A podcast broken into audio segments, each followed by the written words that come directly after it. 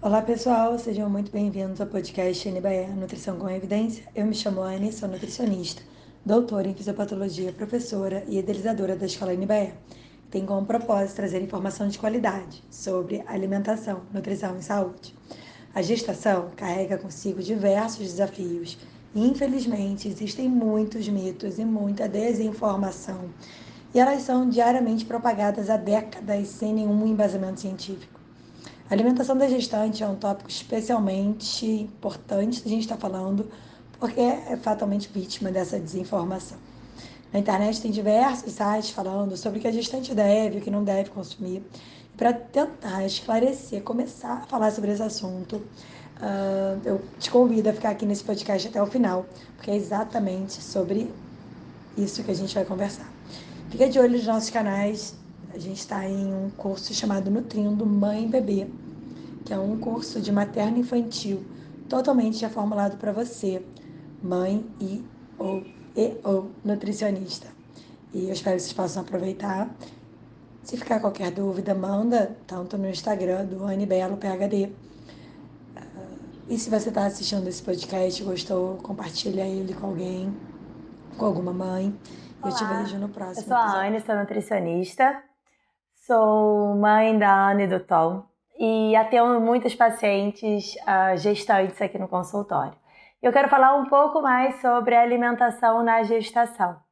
Eu vejo muita preocupação com o ganho de peso, é uma das principais questões. E a segunda questão, uma preocupação muito grande com o que não pode comer. Né? Sempre são essas perguntas. Primeiro, a questão do peso, e segundo, um enfoque muito grande no que não pode, né? Japonês não pode, salada não pode. Uh, e eu acho que é importante a gente entender que tem muito. O tratamento da paciente, uh, o acompanhamento da gestante vai muito além do que orientações de não pode e orientações fixas em relação a peso.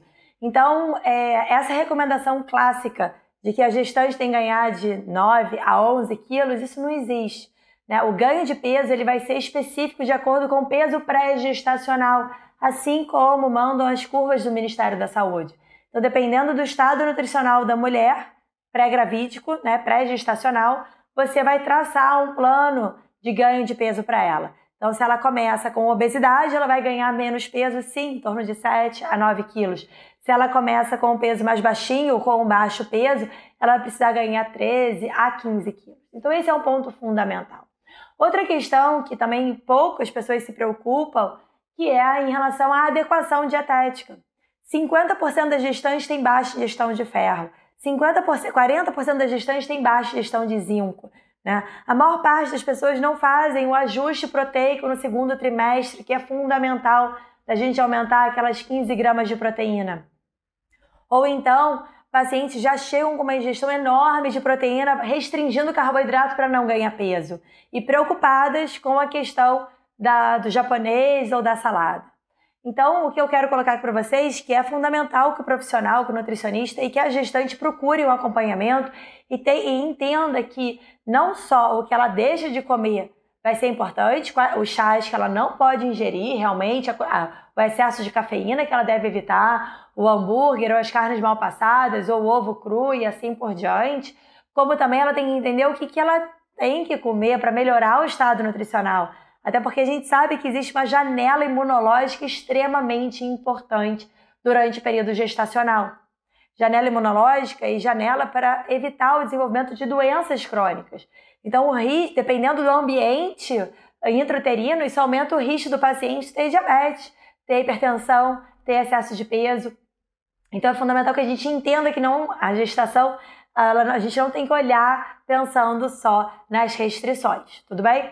E aí uma outra questão que eu, eu considero assim de fundamental importância da gente entender, claro, uh, todos os aspectos fisiológicos de gestação e quais são os principais sinais e sintomas que ocorrem em cada trimestre, até para você conversar e poder questionar sobre essas queixas, né, que a paciente tem para você de alguma forma intervir. Mas mais importante do que isso é conscientizar, e é, é o que eu quero com esse vídeo aqui, eu vou deixar a referência do artigo para quem quiser, em mostrar que alguns alimentos que são classicamente estão sendo retirados, que eles poderiam estar protegendo o bebê.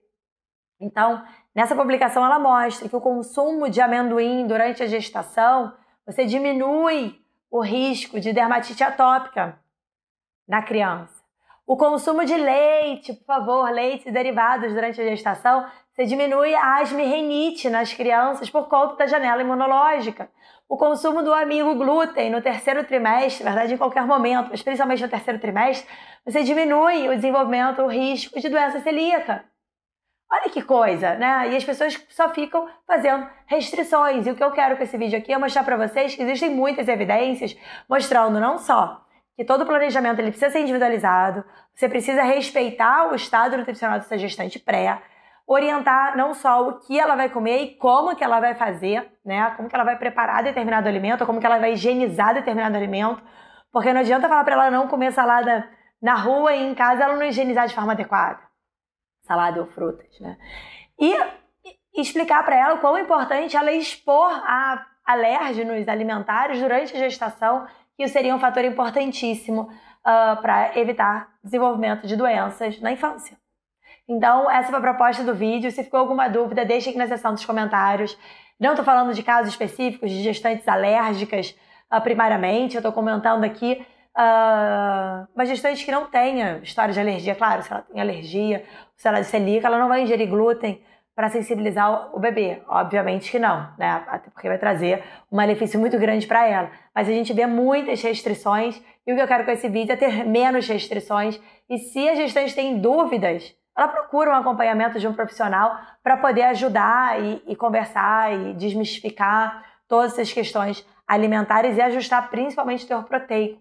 Cada vez a gente vê mais no consumo de proteína animal e excesso de proteína. Tá bom? É isso, e a gente se vê na próxima semana com mais um vídeo de alimentação, nutrição e saúde, diretamente aqui do espaço de nutrição baseado em evidência.